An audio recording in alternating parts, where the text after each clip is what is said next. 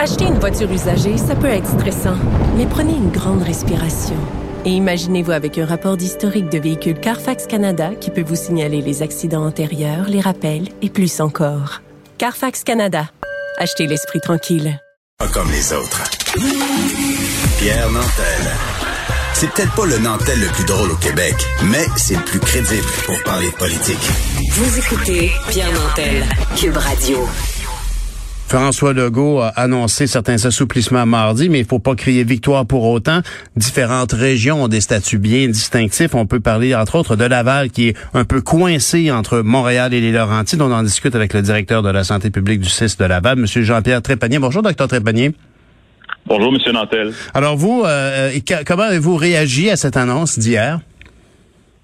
Ben, évidemment, euh, c'est une annonce qui était fort attendue euh, de, la part de, la population, de notre côté aussi.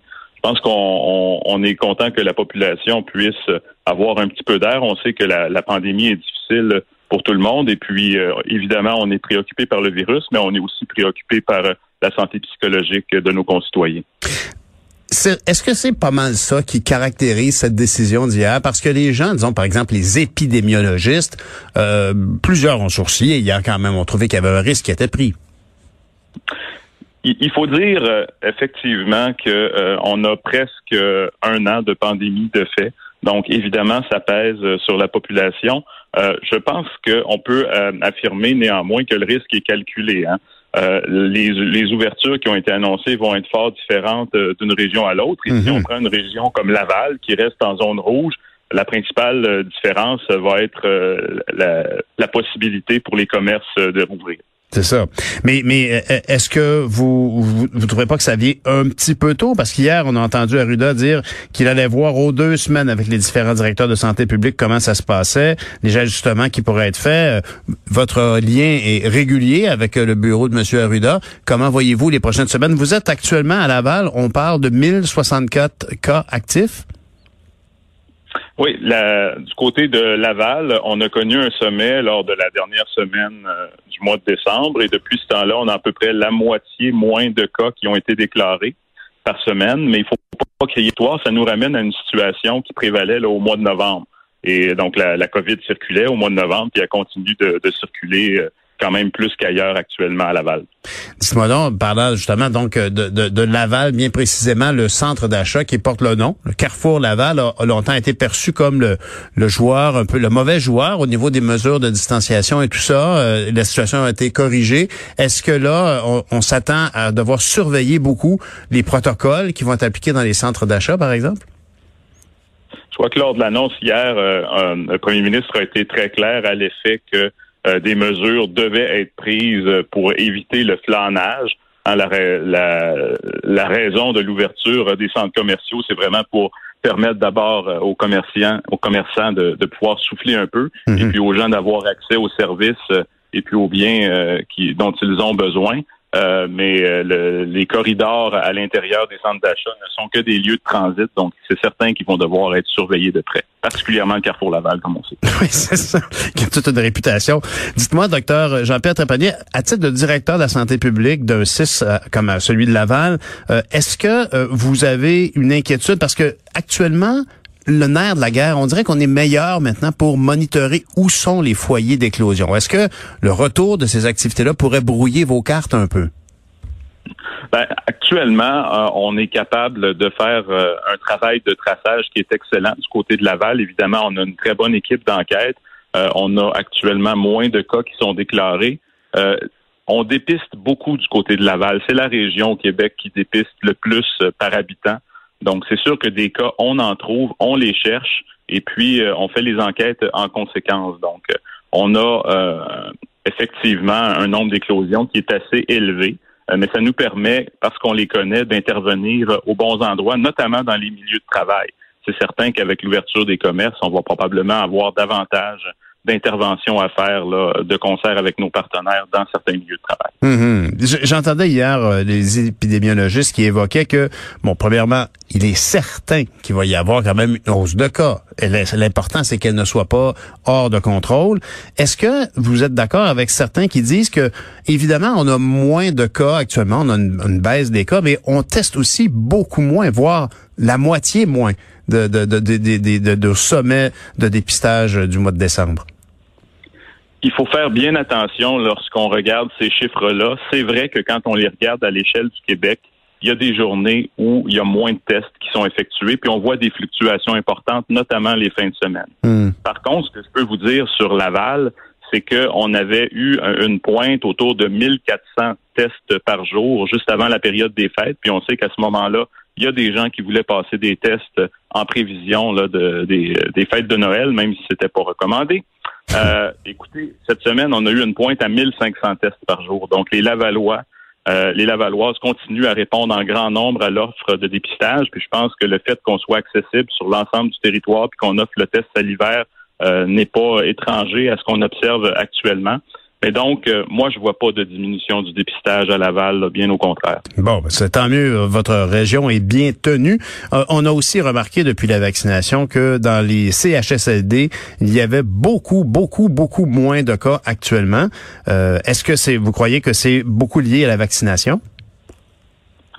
Ben, c'est un effet qui était attendu. c'est sûr qu'on a vacciné dans les CHSLD. Du côté de Laval, d'abord, les les employés, puisqu'il y avait des contraintes là, importantes au niveau logistique pour déplacer les vaccins. Mhm. Mais au début du mois de janvier, on a été capable, à l'intérieur d'une semaine, de vacciner euh, l'ensemble des résidents aussi des CHSLD, autant publics que privés. Euh, ça prend quand même un certain temps avant euh, de se développer une immunité. Ça prend en moyenne deux semaines, puis pour les personnes plus âgées, ça peut aller jusqu'à trois. Mhm. mais on est en train de dépasser cette fenêtre-là. Donc, le fait qu'on voit moins de cas actuellement, euh, a certainement un, lien avec la campagne de vaccination qu'on a faite. Donc, c'est de bon augure aussi lorsqu'on sera en mesure de continuer dans les résidences privées pour aînés notamment. Effectivement, c'est la prochaine étape euh, qui est cruciale. Docteur Trépanier, il y a quand même le cas du CHSLD Villa les Tilleuls, quand même avec 57% de ces résidents qui sont infectés. Qu'est-ce qui s'est passé et qu'est-ce que vous faites maintenant pour ce cas? Mm-hmm. Ben, du côté des Tilleuls, ça a été une situation qui est difficile. Euh, le virus est entré au moment où on était en train de vacciner dans ce centre-là. Donc, un peu comme ce que je vous expliquais il y a quelques instants, malheureusement, mhm. l'immunité n'avait pas pu euh, prendre encore pour les résidents parce qu'on avait quand même un taux de vaccination tout à fait acceptable chez les résidents. C'était moins bon, par contre, euh, au niveau des employés, donc ça a pu contribuer à la propagation dans cet endroit-là. Mais actuellement, le, le site est repris là, par euh, le, centre, euh, le CIS, et puis euh, on est en train de, prendre le dessus aussi de ce côté-là. Est-ce que, donc, si on fait le calcul, la décision qui a été prise, vous en parliez tout à l'heure du fait que ça fait maintenant un an, qu'il y a une fatigue certainement qui s'est installée, est-ce que on, peut imaginer actuellement que c'est un peu ce qui explique que, encore récemment, on a vu un rassemblement illégal de 26 personnes il faut donner du lousse pour pas que certaines personnes franchissent les, barrières interdites comme celle-là? C'est un équilibre qui est difficile à rechercher, mais je l'évoquais d'entrée de jeu. Euh, la, nécessité qu'on a de continuer d'appliquer des mesures sanitaires qui sont euh, très sérieuses parce que le virus peut rebondir facilement. on n'a qu'à penser à une éventuelle introduction ou développement de variants qui pourraient changer complètement l'épidémiologie mais en même temps, il faut permettre une certaine socialisation de la part de notre population, et particulièrement dans une région comme Laval, puis dans le Grand Montréal, où les mesures de zone rouge s'appliquent depuis le début du mois d'octobre. On le sait que c'est de plus en plus difficile. Donc, il y a un équilibre qui est difficile, qui qu'on doit absolument rechercher et qui explique les décisions qui ont été prises hier. Tout à fait. Ben, c'est un, vraiment une zone ben, qui, représente bien euh, euh, la, réalité de la santé publique en région. Euh, dites-moi, ben, en région, en région près, tout à côté de Montréal, qui est une région particulière, comme on disait, qui est coincée entre les Laurentides et Montréal. Est-ce que vous avez l'impression qu'il y a, par exemple, des, des, des cas au milieu scolaire? Par exemple, je, lisais récemment le, cas de l'école primaire Hillcrest avec 16 cas actifs. Qu'est-ce qu'on peut faire dans une situation comme celle-là maintenant? Ben, on est bien équipé du côté de Laval pour agir en milieu scolaire. D'abord, on a été particulièrement touché. Laval à l'automne, c'est la région où il y a eu le plus d'éclosions en milieu scolaire.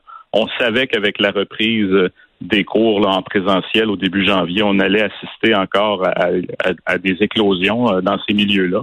Donc déjà en décembre, on avait amorcé un projet pilote de dépistage euh, par des tests salivaires en milieu scolaire. On a étendu ce projet-là euh, au début du mois de janvier. Notre intention, c'est que toutes les écoles soient équipées avec des kits qu'on peut remettre aux enfants lorsque les classes sont fermées. Et d'ailleurs, l'école Hillcrest faisait partie, fait partie actuellement du projet. Donc, ça va nous permettre d'avoir un meilleur portrait euh, de ce qui se passe dans cette école-là et puis euh, d'intervenir aussi de manière plus précoce. En terminant, euh, docteur Trépanier, pour la santé publique de Laval, l'organisation de la vaccination va rondement. Est-ce qu'on on utilise des centres d'achat, justement? Ben, on a déjà depuis quand même plusieurs semaines travaillé en prévision de l'ouverture de centres de vaccination de masse, comme on les appelle. Euh, et puis, euh, on a, on a donc fait le nécessaire pour qu'on soit prêt au moment où les vaccins vont arriver. Donc, euh, il y a quand même un parc immobilier qui est important du côté de Laval, des locaux qui étaient inoccupés, des locaux aussi qui sont accessibles à proximité de, de mhm. grands axes routiers. Donc, c'est là-dessus qu'on a travaillé. Il y aura éventuellement euh, trois trois lieux comme ça qui vont euh, qui vont être euh, désignés. Je crois qu'ils ont même déjà été annoncés au grand public. Et puis on va aussi travailler à diversifier nos modalités pour aller chercher la population là là où on aura peut-être des couvertures vaccinales plus faibles. Donc c'est sûr qu'on va monitorer ça de façon très très précise à partir du moment où on va aller rejoindre notre population. On parle ici bien sûr là, j'imagine focus sur les 65 ans et plus. Ben, dans un premier temps, là, quand on va avoir passé à travers la clientèle des résidences privées pour aînés, on va être appelé à suivre ce que le gouvernement ou ce que le ministère nous a demandé. Mhm. Donc, à commencer par les 80 ans et plus, les 70 à 79 ans, puis on va descendre comme ça. Euh, mais ça, c'est ça va être des, des, contingents qui vont être beaucoup plus nombreux que les personnes qu'on vaccine actuellement. Mhm. Donc, c'est là où nos sites de vaccination dont je parlais il y a quelques instants vont nous être fort utiles. Ben, docteur Jean-Pierre Trépanier, je vous remercie beaucoup pour toutes ces informations concernant le territoire de Laval. Jean-Pierre Trépanier, bonne journée. C'est plaisir. Bonne journée. Au revoir.